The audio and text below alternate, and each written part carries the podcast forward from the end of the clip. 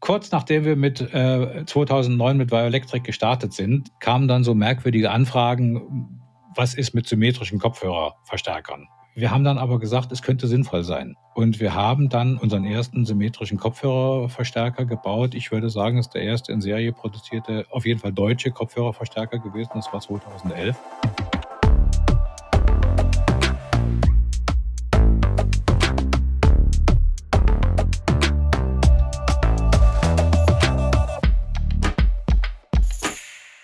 Hallo und herzlich willkommen zu einer neuen Ausgabe von Kilohertz und Bitgeflüster, dem HiFi-Podcast von HiFi.de.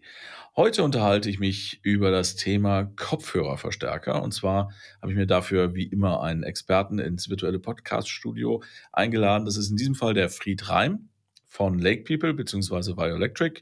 Was da genau hintersteckt, was ein Kopfhörerverstärker überhaupt ist und ähm, warum ich ihn brauche oder eben vielleicht auch nicht.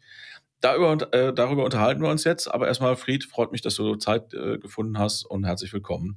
Gerne, bin gerne hier, ja. Fried, vielleicht fangen wir damit mal an. Äh, ich habe dich vorgestellt als Lake People, äh, also als Fried Reim von Lake People beziehungsweise Bioelectric. Vielleicht wäre das eine, ganz gut, das mal eben zu erklären, was da der Unterschied ist, was die Gemeinsamkeiten sind. Ja, wir äh, haben 1986 die Firma Lake People hier in Konstanz gegründet. Äh, Lake People deshalb, äh, weil wir damals ein großes Vorbild hatten. Das war die Firma Valley People aus dem Silicon Valley. Und wir haben uns damals gedacht, unsere Gegend hier ist auch nicht so richtig schlampig. Nennen wir uns ganz einfach Lake People, um da eine gewisse Verbindung herzustellen. Und äh, das hat in dieser Zeit eigentlich auch sehr gut geklappt. Es gab auch ein paar Irritationen mit Lake People, Valley People und so weiter und so fort, aber die waren von unserer Seite ähm, durchaus äh, gewünscht. Wir haben dann 2009 den zur High-End den Namen Bioelectric aus der Taufe gehoben. Äh, und das geschah eigentlich vor dem Hintergrund, dass wenn die ganze Angelegenheit mit high-endigeren Kopfhörerverstärkern nicht klappen sollte, dass wir uns unseren angestammten Markennamen nicht in irgendeiner Art und Weise beschädigen. Die Geschichte hat uns allerdings gezeigt, dass wir da viel zu vorsichtig waren. Ähm, es hat wunderbar funktioniert mit dem Bioelectric, eigentlich wesentlich besser als gedacht, weil zu dieser Zeit ähm, viele Leute im HiFi High-End-Bereich eben auch schon die Brücke geschlagen haben zur Recording-Industrie und gesagt haben, na Gott, da wo meine Schallplatten, CDs und Aufnahmen und so weiter und so fort herkommen, so blöde können die nicht sein, was die Technik angeht.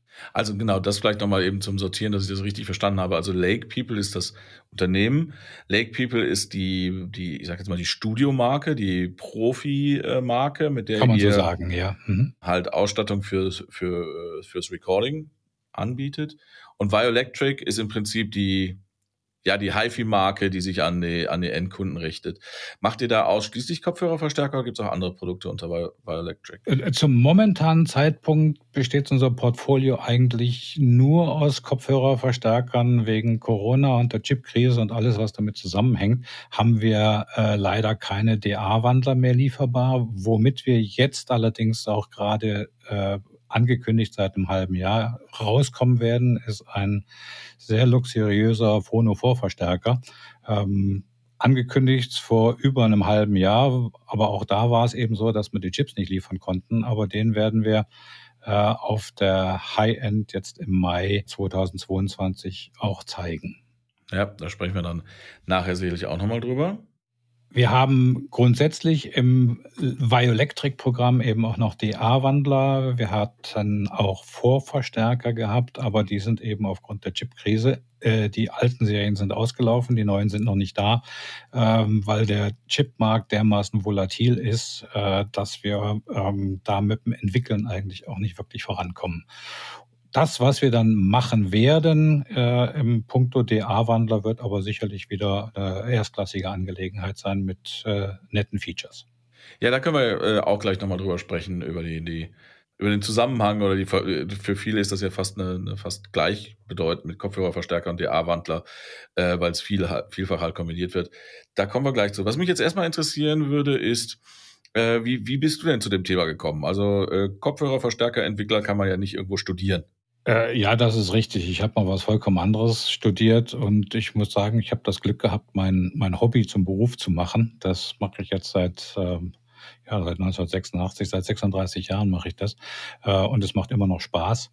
Wir haben angefangen mit der Firma Lake People und hatten damals sogenannte Studio Dynamics äh, zuerst äh, konstruiert und verkauft. Das waren Noise Gates und Limiter.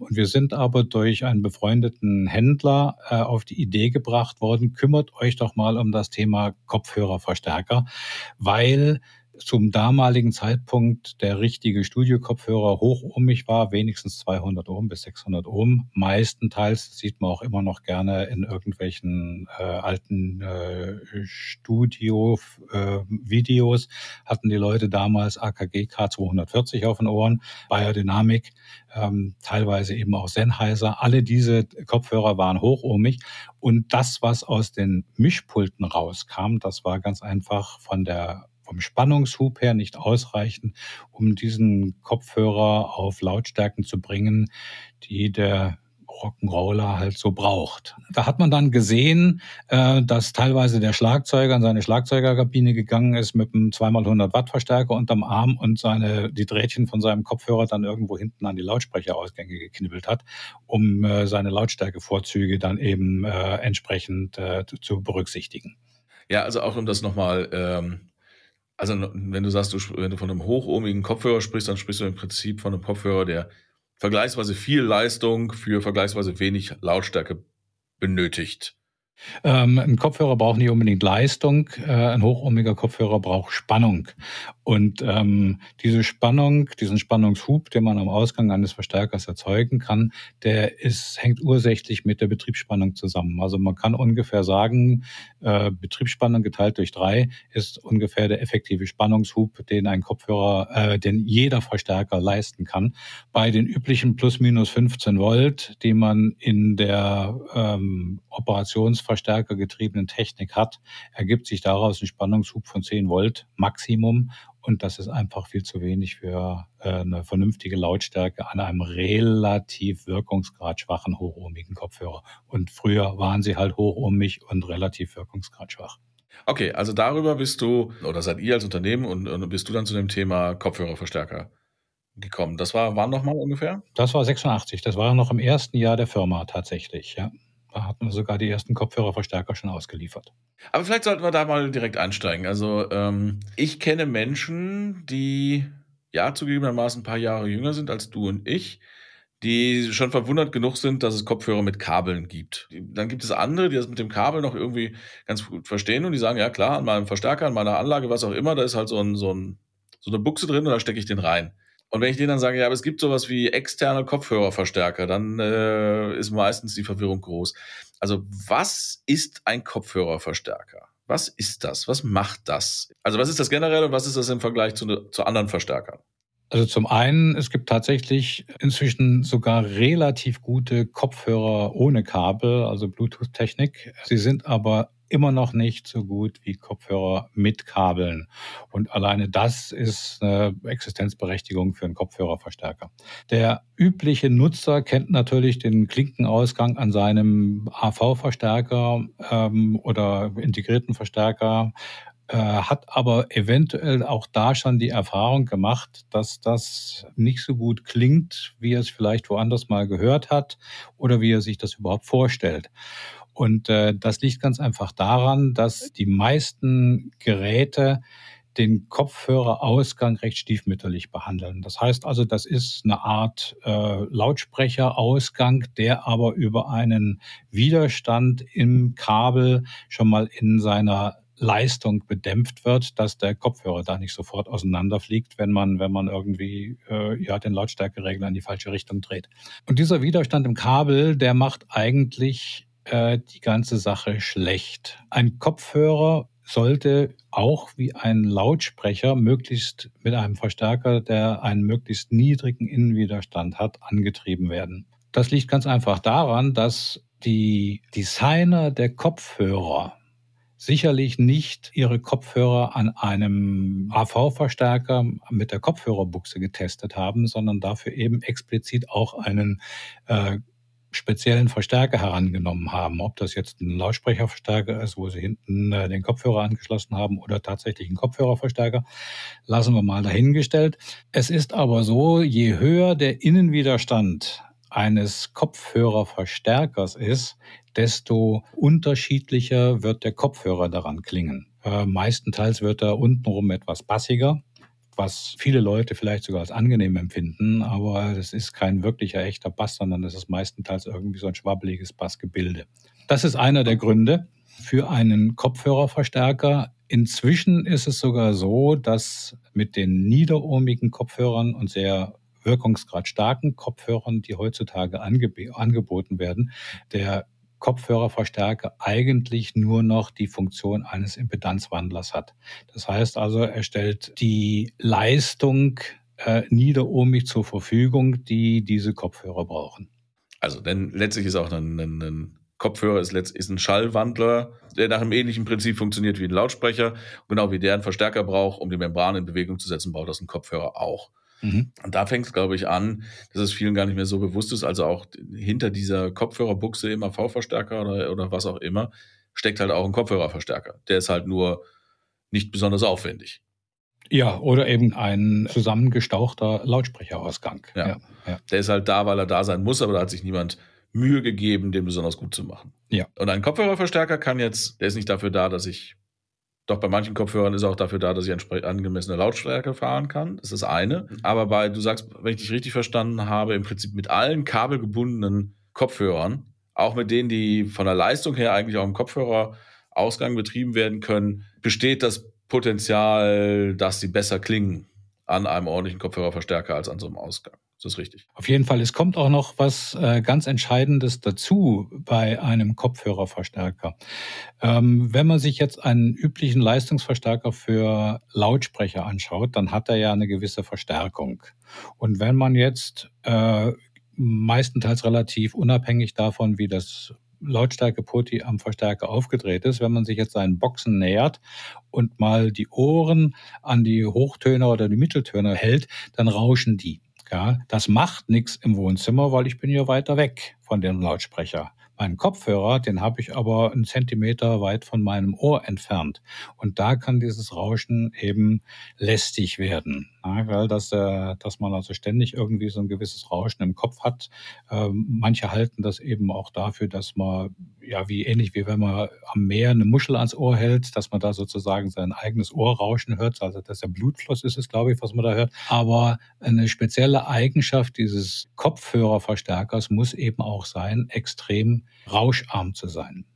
Ja, vielleicht können wir das mal so äh, nochmal so ein bisschen zusammen, also mal durch die einzelnen Punkte gehen, was denn ein, ein Kopfhörerverstärker besser macht oder besser können muss, damit er einen wirklichen Vorteil bringt. Ja, also äh, der Kopfhörerverstärker ähm, muss viele Dinge in sich in sich vereinen, um damit man möglichst nur einen Kopfhörerverstärker für möglichst äh, alle Kopfhörer hat, weil äh, man kann sich durchaus vorstellen, dass jetzt jemand einen Kopfhörerverstärker gekauft hat für seinen momentanen Lieblingskopfhörer ähm, jetzt geht er aber ins Geschäft und sagt, äh, ich höre mir mal andere Kopfhörer an und den Kopfhörer, den er sich da aussucht, der ist von der Charakteristik, also jetzt von der Impedanz oder von der Empfindlichkeit vollkommen anders als der Kopfhörer, den er momentan zu Hause hat. Und jetzt sagt er sich, grübelt, brauche ich dafür jetzt noch einen neuen Kopfhörerverstärker? Muss nicht sein. Ähm, deswegen sollte also ein sagen wir, breit aus, ausgelegter Kopfhörerverstärker für möglichst viele Kopfhörer passen. Wir haben bei Lautsprechern üblicherweise eine Impedanz von 4 bis 8 Ohm. Äh, es gibt auch Lautsprecher, die haben vielleicht mal 16 Ohm. Bei Kopfhörern fangen wir bei 8 Ohm Impedanz an und hören bei 600 Ohm auf. Das heißt also, dieser Bereich äh, sollte von einem Kopfhörerverstärker abgedeckt werden. Wobei man sagen kann, nicht unbedingt verallgemeinernd, aber dass je hochohmiger der Kopfhörer ist, desto Wirkungsgrad schwächer wird er auch. Und je niederohmiger der Kopfhörer ist, desto Wirkungsgrad stärker wird er im Allgemeinen. Es gibt aber eben auch Kopfhörer, die sind relativ niederohmig, wie zum Beispiel äh, viele Kopfhörer von, von Odyssey, wo der Hersteller dann schreibt, da kann man auch 10 Watt drauf jagen. Also dann wird man wahrscheinlich einen Schalldruck haben von irgendwo 130 oder 140 dB. Nichts, was man zwei Zentimeter vom Ohr entfernt haben möchte, auf jeden Fall. Aber äh, grundsätzlich kann er es. Ja. Nur denke ich, ein Kopfhörerverstärker muss nicht unbedingt 10 Watt haben, äh, aber so ein, zwei Watt ähm, wären sicherlich sinnvoll. Eine weitere Eigenschaft ist, was ich eben gesagt habe, der Lautsprecher im Kopfhörer, der sitzt direkt auf den Ohren und der Kopfhörerverstärker sollte deswegen extrem rauscharm sein. Jetzt ist es so, das Rauschen eines Verstärkers wird bestimmt durch seine, seinen Verstärkungsfaktor.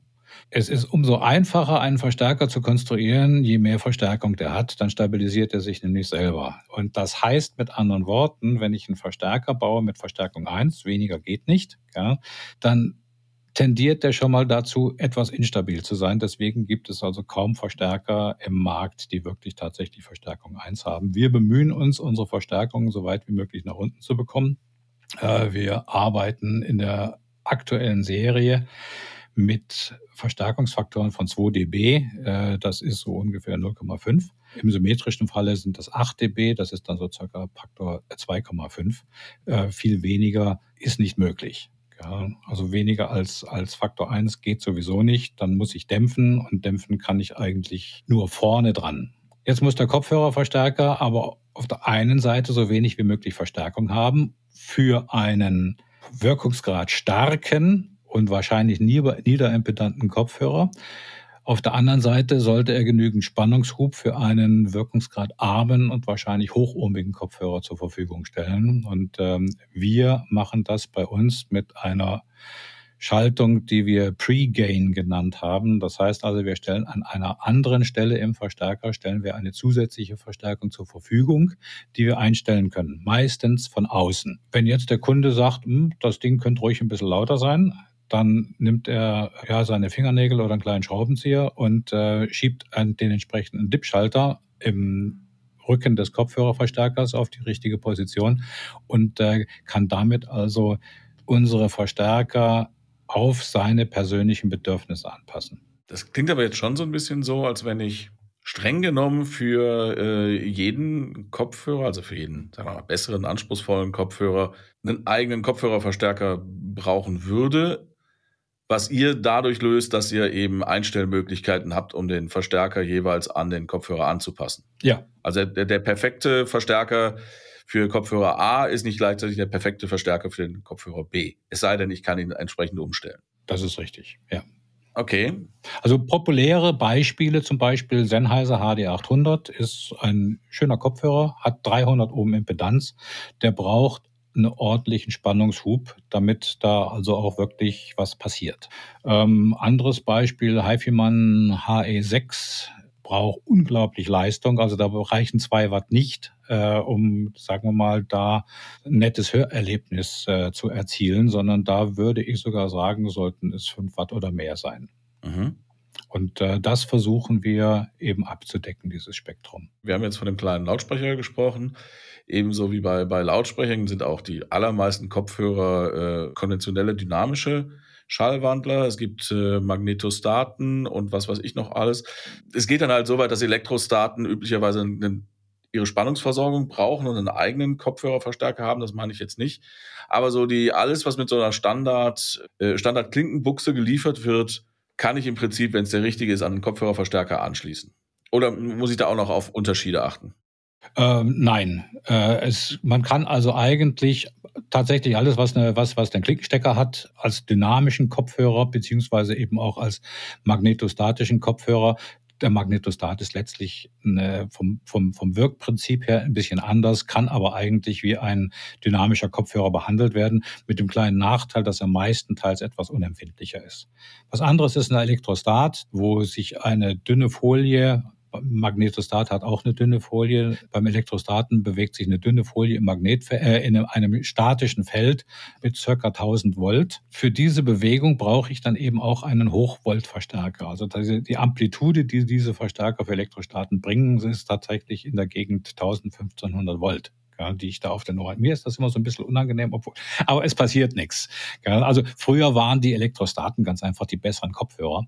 Inzwischen ist es so, dass dass man sagen muss, gerade die Magnetostaten haben äh, das, das, die Qualität der Kopfhörer unglaublich nach vorne gebracht. Äh, aber auch die dynamischen Kopfhörer sind auf einem sehr guten Wege. Ähm, hatten die Elektrostaten vielleicht früher den Vorteil, dass sie schon immer mit ihrem eigenen auf sie gematchten Kopfhörerverstärker kamen? Nee, das war, glaube ich, äh, das war nicht der Verstärker, der war das notwendige Übel. Der war sogar eigentlich die Einschränkung. Das, der große Vorteil der, der Elektrostaten war, dass sie schon die Membranmasse entsprechend verkleinert haben. Das war also wirklich nur noch hauchdünn, was man da bewegen musste.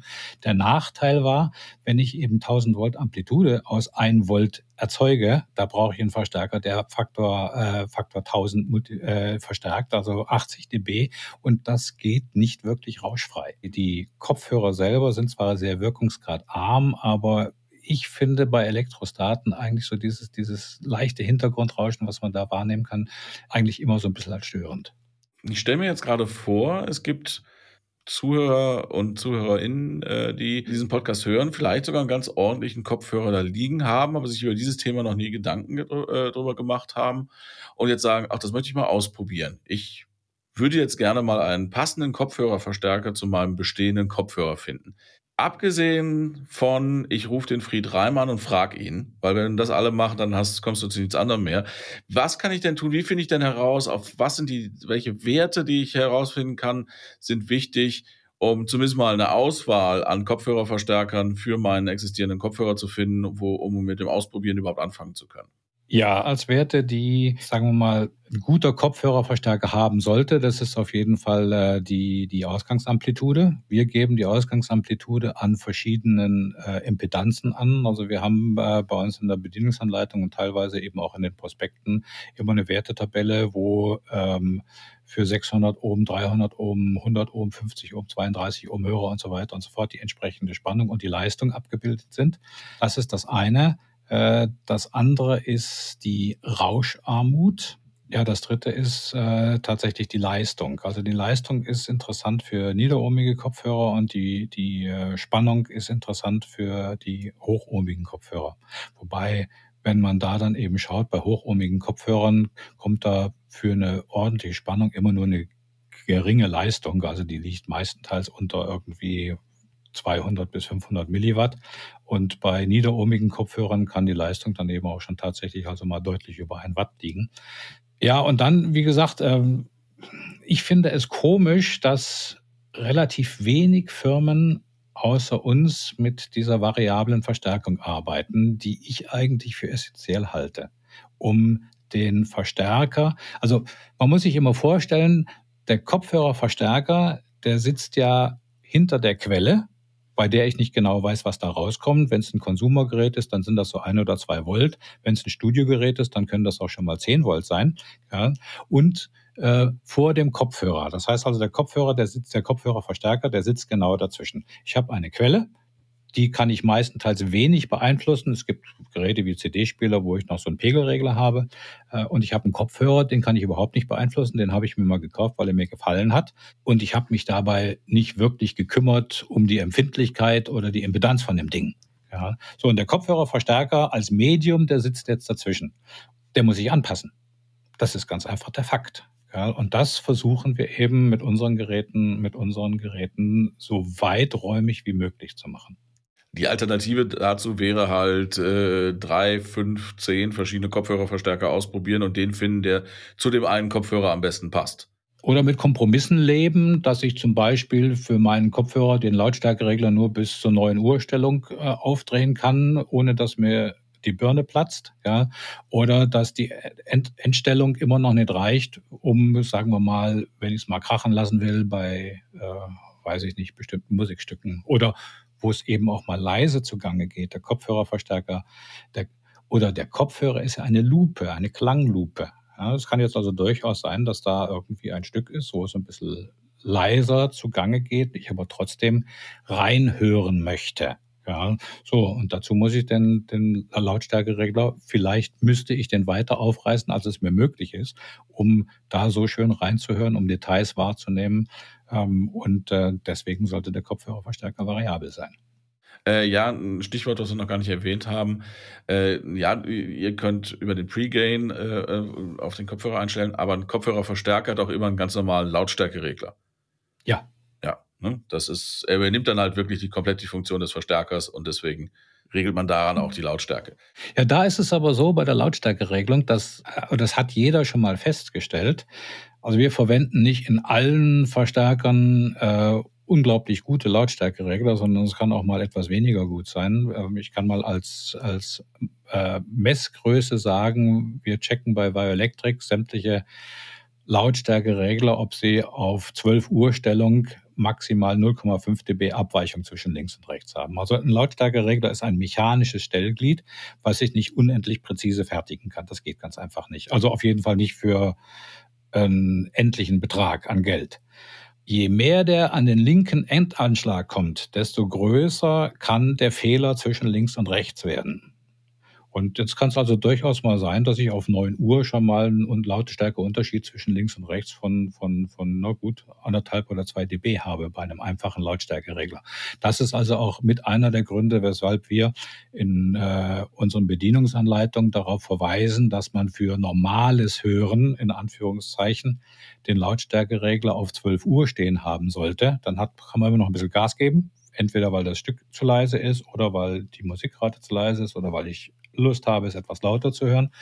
Man aber den Fehler zwischen links und rechts äh, immer noch so klein wie möglich hält. Okay, und das ist einfach eine Sache, weil, wie du schon gerade gesagt hast, Lautstärkeregler, die das besser könnten, wären halt in bestimmten Preisklassen an Produkten nicht sinnvoll, weil die so teuer sind in der Herstellung. Ja, also das sind dann zum Beispiel sind das geschaltete, äh, ähm, also da werden Widerstände durch die Gegend geschaltet. Wir haben es bei unseren besseren Modellen, die heißen Pro, die haben den Zusatz Pro, da haben wir Lautstärkeregelungen über Relais, da werden über Relais werden Präzisionswiderstände geschaltet. Das klickt zwar ein bisschen, während man dreht im Kopfhörer, aber dafür hat man also auch bis quasi aus, also minus 60 dB unter, unter, unter Vollaussteuerung, hat man also immer noch quasi keinen Gleichlauffehler zwischen links und rechts. Ähm, Preis ist auch noch so ein, so ein anderes Stichwort. Dieses ganze Thema, das, das wir jetzt reden, Kopfhörerverstärker, das kostet ja auch alles zusätzliches Geld.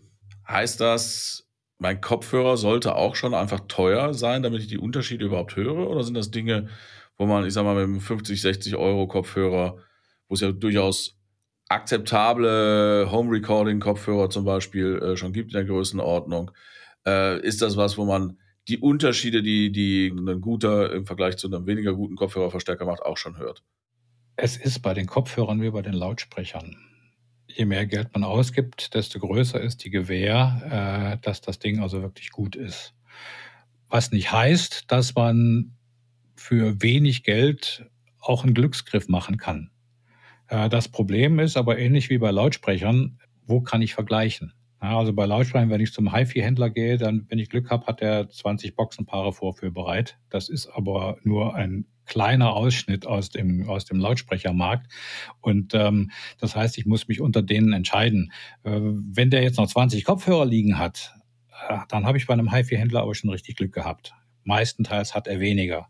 So, und wenn ich dann jetzt noch unter fünf Kopfhörerverstärkern aussuchen kann bei dem HiFi-Händler, dann habe ich richtig Glück gehabt.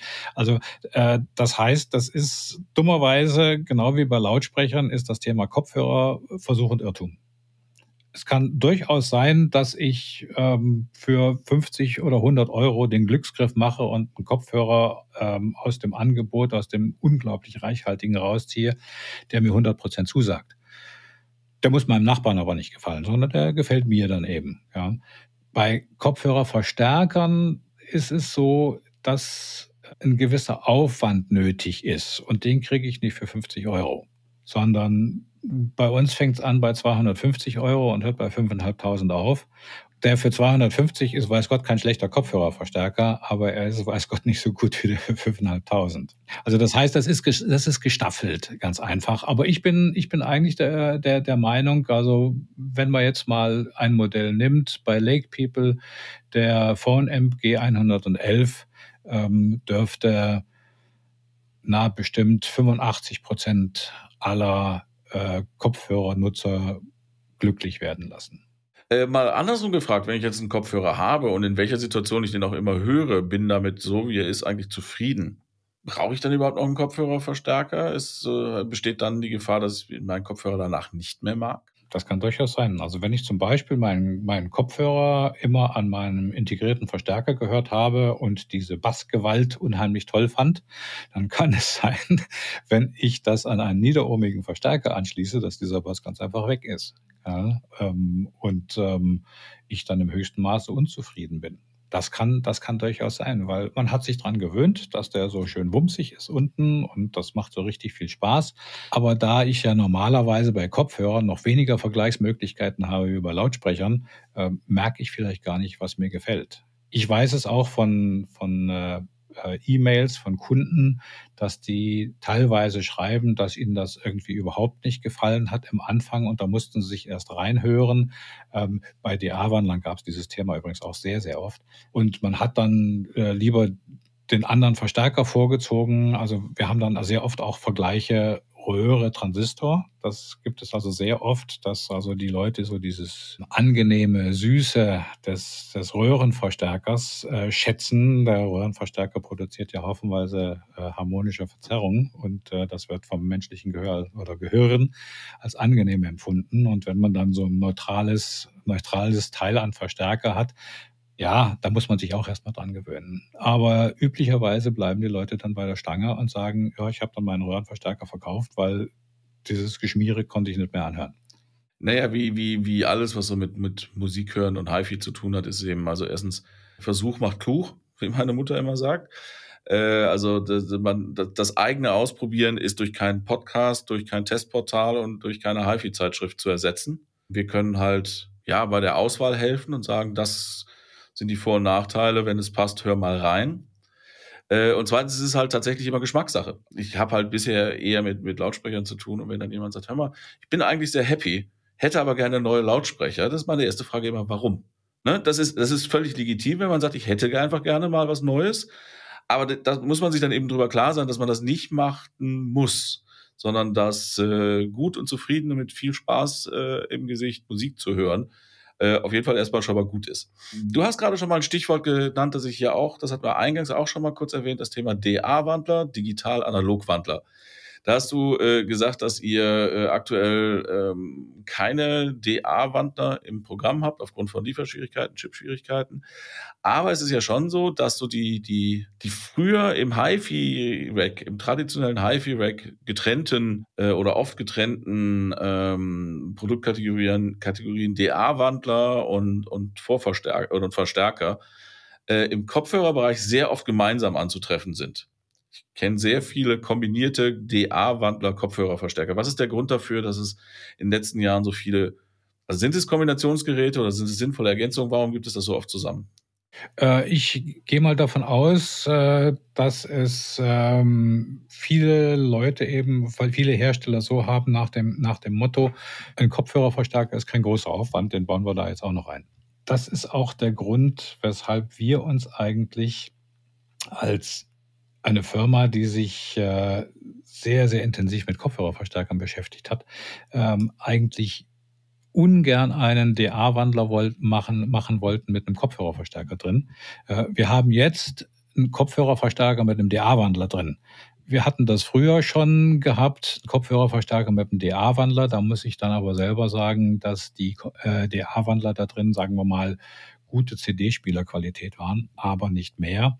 Ähm, wir haben aber unsere Hausaufgaben gemacht und in unseren Geräten V380 und V590 sind exzellente äh, DA-Wandler drin, ähm, die mit hohem Aufwand das Thema digital-analog bearbeiten. Ist das ähm, ein Stück weit auch, ich sag mal, dem der, der, der fortschreitenden oder der um sich greifenden High-Res-Diskussion zu verdanken? Weil, also ich, ich empfinde, also ich habe letztens auch, ich habe auch schon einen, einen, einen Podcast zu dem Thema gemacht, auch schon darüber geschrieben.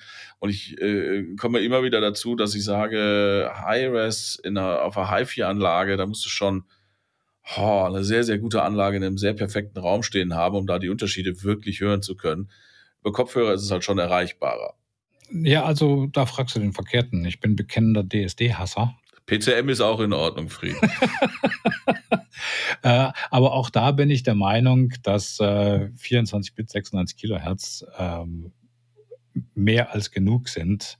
Also man braucht 192 fängt es an Unsinn zu werden, 384 ist es ganz bestimmt. Äh, es gibt ganz einfach äh, kein Schallereignis, äh, was da oben stattfindet.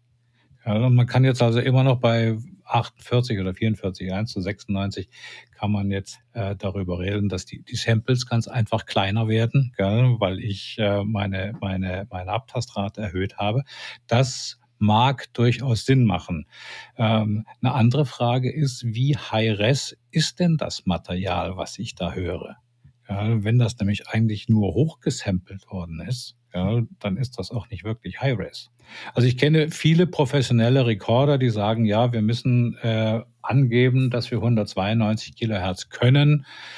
384 macht, glaube ich, nicht wirklich jemand, ähm, dass wir 192 Kilohertz können. Aber wenn wir mal Kunden da haben und Vergleichsaufnahmen fahren, merken die sehr schnell, dass 96 Kilohertz mehr als ausreichend sind. Weil ich meine, das Standardformat ist immer noch irgendwo die CD oder irgendwelche komprimierten Sachen, die, die äh, über, über Spotify reinkommen. Ich meine, unsere Jugend äh, versaut sich äh, äh, das Gehör mit Spotify, mit irgendwelchen weiß nicht, zusammenkomprimierten Zeug. Es gibt Tidal und Kubus, da kommt dann auch wirklich schon mal was Vernünftiges, auch tatsächlich High-Res. Aber wie gesagt, da muss ich mir immer die Frage stellen, wo kommt denn das Programmmaterial her? Hat da wirklich jemand mit 384 Kilohertz aufgenommen? Ich glaube das nicht. Ja, und bei DSD ist es so, ich kann DSD nicht bearbeiten. Und wenn ich jetzt DSD zum Bearbeiten in PCM umwandle, um dann hinterher wieder DSD draus zu machen, dann frage ich mich, wo ist bitte schön der Sinn? Es gibt, es mag sein, dass es irgendwelche Jazzaufnahmen oder Kammerkonzerte gibt, die wirklich mit zwei Mikrofonen unbearbeitet aufgenommen worden sind, die wirklich dieses DSD-Label zurechttragen. Aber meistens ist es doch Augenwischerei. Ich weiß sehr genau, was du meinst. Äh, gebe dir da ein Stück weit auch recht, dass es halt das, äh, äh seitdem ist das Thema auch deutlich eingesch äh, eingeschlafen, seitdem halt klar war, dass sogar die, die, die Sony, die teuren Sony Mixing Konsolen, die man sich ja mieten musste, intern mit PCM arbeiten, weil anders kann man da. Es geht nicht anders, ja. Zu dem Thema vielleicht nur noch, ähm, wie gesagt, ich bin bekennender DSD-Hasser und habe mich äh, bis zur momentanen Gerätegeneration auch immer geweigert, da in irgendeiner Art und Weise an DSD ranzugehen. Äh, inzwischen können wir auch DSD. Ja, also weil ich will dem Kunden ja nicht äh, meine Meinung irgendwie vorschreiben. Ja, ob ich das jetzt für sinnvoll halte oder nicht, ist äh, vollkommen unabhängig davon, ob oder ob äh, unsere Geräte das können oder nicht. Äh, das heißt also, wir können 384 Kilohertz, wir können 32 Bit und wir können auch DSD, äh, ich glaube 256. Äh, ja, 512 können wir glaube ich nicht. Ja, ähm, und da kann dann jeder selber ausprobieren für sich, ob er das für sinnvoll erachtet ähm, oder nicht. Also für mich ist es äh, Speicherplatzverschwendung. Ab einem bestimmten Punkt ist es das auf jeden Fall. Für mich ist der Punkt, also ich stelle mich halt auf den Standpunkt, wenn das in der, wenn das ursprünglich so aufgenommen ist, dann könnte mir das auch so geben. Ja, sicher. Und dann gibt es keinen Grund, der dagegen spricht. Ähm, aber auf der anderen Seite versuche ich auch Leute davon abzuhalten, ähm, Zahlen und theoretische Werte zu kaufen. Also äh, sei es jetzt die, die Tracks, die Software oder die entsprechenden Geräte äh, zu kaufen, nur weil da eine höhere Zahl draufsteht. Das heißt eben noch lange nicht, dass es besser klingt. Und für die allermeisten Menschen sind, da, da sind wir uns auch eigentlich mit einer guten CD-Qualität äh, mehr als gut bedient. Das Problem mit den technischen Daten ist eben, dass dadurch eine gewisse Vergleichbarkeit hergestellt wird, die oft nicht sinnvoll ist. Äh, also ich habe es eben auch oft in E-Mails, dass die Leute äh, wissen wollen, äh, wie viel Watt jetzt unsere Verstärker an einem spezifischen Kopfhörerimpedanz erzielen.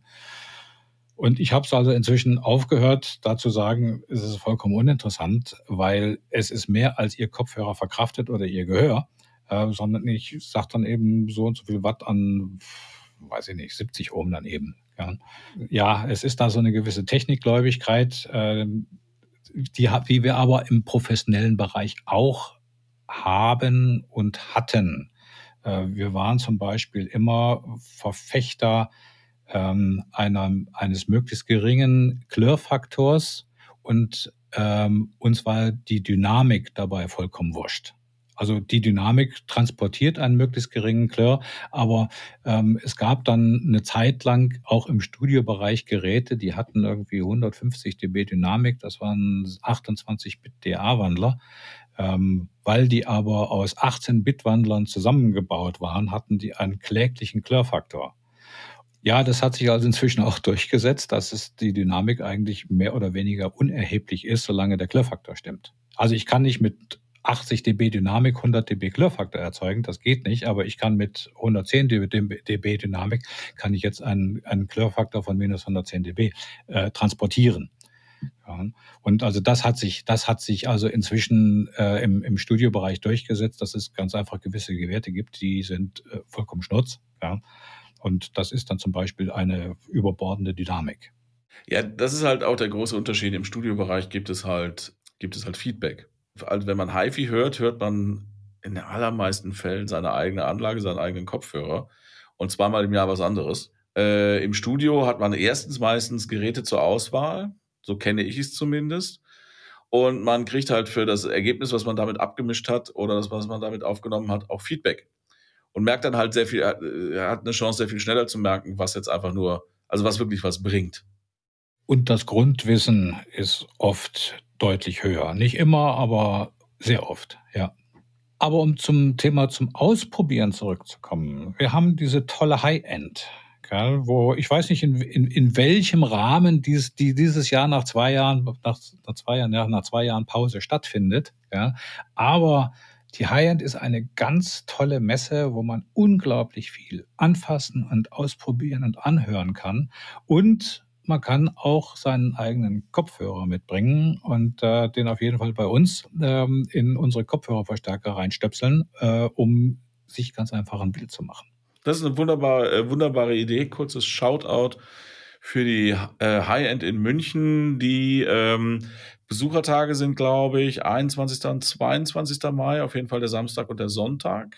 Äh, in München im MOC, äh, wenn ihr da in der Gegend seid und habt Spaß dran äh, an sowas, ist es auf jeden Fall ein Besuch wert. Und ihr habt äh, Kopfhörerverstärker, die auf alle möglichen Kopfhörer warten und da ausprobiert werden können. Das ist eine gute Idee. Ähm, denn das ist tatsächlich eine, dass so eine Veranstaltung nach zwei Jahren, also nach zwei Jahren Pause, nach drei Jahren mal wieder stattfindet. Ist auf jeden Fall eine schöne Sache, auch wenn es mich ein bisschen nervös macht, weil ich weiß gar nicht, ob ich noch vier Tage Messe durchhalte, aber das werden wir ja dann sehen. ich, ich glaube, glaub, für uns ist es für uns ist es anstrengender. Wir müssen da wir müssen da vier Tage. Ich bin mal gespannt auf das Sicherheitskonzept. Also bis jetzt ist das noch relativ rigide, ähm, aber ich denke mir im Zuge äh, der nachlassenden Seuche wird es vielleicht etwas etwas kommoder werden für alle Beteiligten. Genau. Ähm, wir haben da jetzt eben schon fast drüber gesprochen, was mich nochmal interessieren würde. Also angefangen, so über die Unterschiede Studio, HiFi zu reden. Äh, also fällt dir noch, fallen dir da noch andere Unterschiede zu, oder ist diese Trennung deiner Meinung nach, deiner Meinung nach zwischen Studiotechnik und HiFi-Technik überhaupt noch relevant? Muss man da noch drüber reden?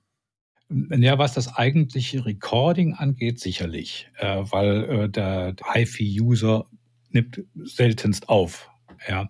Äh, was die Wiedergabe angeht, äh, verschwimmt es meines Erachtens, weil es also inzwischen Lautsprecher gibt, zum Beispiel für den Studiobereich, die aber auch vom, im, im HiFi gerne verwendet werden. Also mein, mein, mein, mein Favorit hatte es bei Musikelektronik Guidehain machen fantastische Lautsprecher, ähm, die eigentlich mal für den Studiobereich geplant worden waren, äh, die sich aber inzwischen also auch im, im Konsumerbereich einer unglaublich großen Beliebtheit erfreuen. Ja, also Lautsprecher ist zum Beispiel ein Thema. Die A-Wandler ist sicherlich auch ein Thema, äh, was da immer reinspielt. Kopfhörerverstärker ist ein Thema. Ich meine, wir sind ja in den HiFi, High-End-Markt gekommen wie die Mutter zum Kind, weil äh, wir Kunden hatten aus dem privaten Bereich, die sagten, unsere Kopfhörerverstärker sind klasse, sehen leider aus wie ein Kühlschrank. Da haben wir dran gearbeitet, ne? also sowohl die inneren als auch die äußeren Werte äh, verschönert, verbessert. Da gibt es viel. Kopfhörer äh, auch. Ich meine, früher war Kopfhörer, weiß ich nicht, da hat sich jemand abends, der seine, der seine Nachbarn nicht stören wollte, hat sich einen Kopfhörer über die Ohren gestülpt, hat sich geärgert, dass das gegenüber seinen Lautsprechern eine deutliche Einschränkung an Klangqualität war. Das muss er heute nicht mehr mehr. Außer dass man den Bass nicht fühlt, sozusagen, also dass die tiefen Frequenzen da irgendwie sich über Boden und Körper fortsetzen. Das ist beim Kopfhörer sicherlich nicht der Fall. Äh, ich bin aber der Meinung, dass ein guter Kopfhörer inzwischen besser ist als jeglicher Lautsprecher.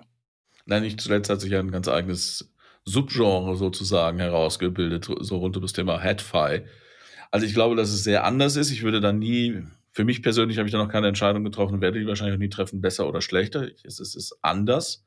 Es ist auf jeden Fall anders, ja. Also ähm, ich, ich sage immer, äh, beim Lautsprecher sitzt man im Auditorium, äh, mit dem Kopfhörer bin ich an der Stelle vom Dirigenten, um das jetzt nochmal weiter zu spinnen. Wir machen, da können wir vielleicht auch noch gerade drüber reden, ja auch symmetrische Kopfhörerverstärker. Mit dem symmetrischen Kopfhörer, Kopfhörerverstärker sitze ich mitten im Orchester. Okay, genau, gutes Stichpunkt. Symmetrischer Kopfhörerverstärker, was ist das und warum brauche ich das? Äh, ja, wir sind kurz nachdem wir mit äh, 2009 mit Bioelectric gestartet sind, kamen dann so merkwürdige Anfragen, was ist mit symmetrischen Kopfhörerverstärkern? Und äh, da habe ich dann also auch erstmal gegrübelt, was soll der Unsinn? Ja? Wir haben dann aber gesagt, es könnte sinnvoll sein. Äh, die technischen Gründe nachher. Und wir haben dann einen, unseren ersten symmetrischen Kopfhörerverstärker gebaut. Ich würde sagen, es ist der erste in Serie produzierte, auf jeden Fall deutsche Kopfhörerverstärker gewesen. Das war 2011. Was ist der Unterschied? Äh, zu einem unsymmetrischen Kopfhörer. Also der unsymmetrische Kopfhörer hat auf jeden Fall mal so einen Klinkenstecker unten dran und der symmetrische Kopfhörer hat eine 4-Pol XLR meistens oder inzwischen auch äh, die von Sony eingeführten Pentacon-Stecker. Die ein bisschen so aussehen wie Klinkenstecker. Die ja ein bisschen dicker sind, äh, 4,4 Millimeter, sehr viele Segmente haben, also vielleicht so ein bisschen wie die 3,5 Millimeter Klinken, die man ins Handy damals noch reingestöpselt hat, wo man dann eben auch noch irgendwelche im Kabel irgendwelche Funktionen wie ähm, Titelsprung oder Lautstärke oder sowas machen konnte. Der grundsätzliche Unterschied ist, bei dem Kopfhörer mit dem Klinkenstecker schicke ich ein Signal in den linken, in die linke Kopfhörermuschel und ein Signal in die rechte Kopfhörermuschel. Und das Rücksignal, was also zurückfließt auf die Masse, das geht über ein Kabel. Und über dieses Kabel fällt eine Spannung ab. Und ähm, die versaut mir die Masse. Also das heißt, meine ruhende Masse wird jetzt verunreinigt durch die Reste von links und rechts einem Monosignal. Und das kann ich bei jedem Lautsprecherverstärker, aber auch eben bei jedem Kopfhörerverstärker kann ich das messen, was da passiert. Ja, das ist, das beeinträchtigt ganz stark das Übersprechen. Bei einem symmetrischen Kopfhörer ist es jetzt so, dass ich dafür zwei Verstärker für links, zwei Verstärker für rechts brauche. Und ich schicke jetzt also, das ist ein sogenannter Push-Pull-Verstärker, während der eine Verstärker pusht, also ein Signal sozusagen in den Kopfhörerverstärker reinzieht, saugt der andere Verstärker äh, das Signal aus dem Kopfhörer wieder raus. Und damit ist meine Masse vollkommen störungsfrei, weil das nämlich das Signal nichts mehr mit der Masse zu tun hat. Und das hört man. Das ist also kein subtiler Effekt, äh, sondern das ist ein sehr deutlicher Effekt. Kunden, die unsicher waren, soll ich, soll ich nicht, denen haben wir dann gesagt, hier, wir bauen Ihren Kopfhörer um für den symmetrischen Betrieb. Sie kriegen aber noch einen Adapter dabei, dass Sie wieder unsymmetrisch hören können. 90 Prozent der Leute haben gesagt, dieser Adapter war im Laufe der Zeit dann vollkommen unnötig, weil die nie wieder unsymmetrisch gehört haben. Also das ist dieser Effekt, dass man mit dem Kopfhörer anstatt mit dem Lautsprecher vom Auditorium an die Stelle des Dirigenten rutscht und mit dem symmetrischen Kopfhörer auf einmal mittendrin äh, im Orchester sitzt. Das sind manche Leute irritiert das, dass das jetzt also alles, also dieses, diese im Kopf Lokalisation, die man, die man beim Kopfhörer hat, die ist dabei natürlich noch stärker ausgeprägt. Ich sitze also mitten im Geschehen drin, habe aber den riesengroßen Vorteil, dass wenn ich, also ich bin Jahrgang 56 und äh, bin mit Pink Floyd groß geworden und wenn man da dann so hört, was die für Ping-Pong-Effekte in ihren, in ihren Stücken drin hat, die man beim Lautsprecher mehr oder weniger gut wahrnimmt, die aber im Kopfhörer auf einmal unglaublich deutlich sind, äh, dann macht das schon richtig Spaß. Ähm, genau, nur da noch, äh, ob ich das richtig verstanden habe, also rein, ich sage jetzt mal elektrisch, ist eigentlich jeder Kopfhörer dafür geeignet. Er muss eben nur eine Möglichkeit haben, entsprechend verkabelt werden zu können. Ja. Und das heißt, die, die Kopfhörer mit festem Kabel oder mit die einfach nur über das Kabel nur über einen Klinkenstecker reingesteckt wird, da muss man dann wenn es sich lohnt oder wenn man das möchte, kann man die so umbauen, aber äh, dass die eben äh, symmetrisch verkabelt werden können. Aber es gibt eben auch Kopfhörer, äh, wo das einfach eine Option ist, wo ich einfach nur das Kabel tauschen muss und ja. bin äh, symmetrisch verkabelt. Also man kann generell kann man sagen, wenn ich einen Kopfhörer habe, wo links ein Kabel und rechts ein Kabel reingeht, dann ist das kein Problem. Ja, genau, das war noch ein schöner Exkurs, das hatten wir tatsächlich äh, vergessen. Ich möchte jetzt noch einmal zurückkommen zu dem Thema ähm, Studio versus äh, HiFi, aber äh, speziell auf euch bezogen. Du hast gesagt, ihr habt als Lake People im Studiobereich angefangen, dann sehr schnell festgestellt, dass äh, die Sachen auch im HiFi-Bereich oder im Home Bereich genutzt werden, zu Hause genutzt werden. Daraufhin die Marke Bioelectric geschaffen, um diesen Markt zu bedienen. Wie sieht denn heute die, die, wie sehen denn heute die verwandtschaftlichen Beziehungen zwischen den Lake People Produkten und den Bioelectric Produkten aus? Also wir machen unter dem Label Lake People machen wir immer noch Sachen für äh, Studios, Rundfunkanstalten, die Recording-Industrie im Allgemeinen. Allerdings auch immer mehr mit dem Schwerpunkt auf Kopfhörer, aber eben auch AD-Wandler, DA-Wandler, äh, Sample Rate Converter, Resampling und so weiter. Ja, äh, wir sind 1990, 91 die erste deutsche Firma gewesen mit 20 Bit AD-DA-Wandlern. Äh, also da waren wir schon ähm, die, die Speerspitze des Fortschritts, ähm, haben das allerdings jetzt äh, nicht äh, so weit in die Zukunft tragen können. Da gibt es Leute, die uns dann eben unter, äh, deutlich überholt haben, weil sie ganz einfach ein besseres Marketing gehabt haben. Ich habe eigentlich immer gesagt, ähm, früher oder später hat jeder Lake People was ganz einfach besser ist als anderes. Aber mit ein bisschen Marketing im Hintergrund kann man diese Botschaft natürlich deutlich besser transportieren. Also das habe ich inzwischen auch gemerkt. Wir decken mit Lake People, wenn man jetzt mal den Kopfhörerbereich äh, singulär betrachtet, sagen wir mal, ähm, den Markt Musiker, Studio, Monitoring ab. Wobei das Monitoring teilweise auch das Studio schon in den Bioelektrik-Markt äh, äh, reinschwappt. Es ist aber, was jetzt Musiker, Rundfunk und Studio angeht, äh, so, dass da jetzt nur nicht die absolute Qualität was jetzt die Wiedergabequalität angeht, äh, gefragt ist. Da geht es eher darum, dass die Dinger robust sind, dass die schon mal auf die Erde fallen können, ohne dass sie jetzt irgendwie dramatisch kaputt sind. Wir kriegen also Gerä Geräte hier zur Reparatur, die haben also deutliche Beulen. Äh, wir kriegen Geräte zur Reparatur, die sind seit 25 Jahren im Betrieb. Die können wir auch immer noch reparieren. Bei Bioelectric, wie gesagt, die, die Initialzündung Bioelectric ist gewesen, dass wir ähm, die unsere Studioelektronik etwas besser vom technischen her machen wollten und auch netter verpacken. Das sind die Bioelektrik-Geräte gewesen und dann haben wir dann 2014 haben wir dann auch noch Nimbus als Marke mit dazu genommen. Das stellt also äh, die absolute Spitze dar, was äh, Wiedergabe und Verarbeitungsqualität angeht. Also es ist jetzt aber nicht so, dass halt irgendwie keine Ahnung, der Kopfhörerverstärker äh, Lake People X ist im Prinzip technisch das gleiche wie ein Bioelectric Y oder in einem anderen Gehäuse. Also sind schon mit einem anderen Ziel entwickelte andere Produkte, die aber auf das gleiche Know-how zurückgreifen. Äh, wir, wir haben grundsätzlich drei unterschiedliche Varianten für Kopfhörerverstärker, die wir allerdings dann, äh, je, je, teurer es wird, äh, desto aufwendiger wird das drumherum. Wunderbar. Ähm, ich würde jetzt ganz gerne nochmal zurückkommen, das ganz am, ein, äh, ganz am Anfang äh, erwähnt, dass er jetzt ausgerechnet einen Phono-Vorverstärker bringt, was er mit Kopfhörern unmittelbar zunächst mal gar nichts zu tun hat. Wie ist dazu gekommen und äh, was kannst du uns dazu noch sagen? Das ist, glaube ich, äh, du hast es lange schon angekündigt, aber letztlich dann fast eine, eine High-End-Premiere. Ja, wir kriegen, wir kriegen also jetzt tatsächlich eine High-End-Premiere. Also die ersten Geräte werden jetzt tatsächlich ausgeliefert. Das hat wieder was mit Chips zu tun gehabt. Der Chipmarkt war leergefegt. Das, was wir da einsetzen wollten, das gab es ganz einfach nicht. Wir haben hier also an Leute, die nicht warten konnten, haben wir also unsere Prototypen verkauft. Ja, Phono-Vorverstärker war lange, lange Zeit bei mir persönlich auf der Agenda. Ich habe also schon äh, in den 70ern irgendwelche Phono-Vorverstärker gebastelt äh, und das war also wirklich basteln.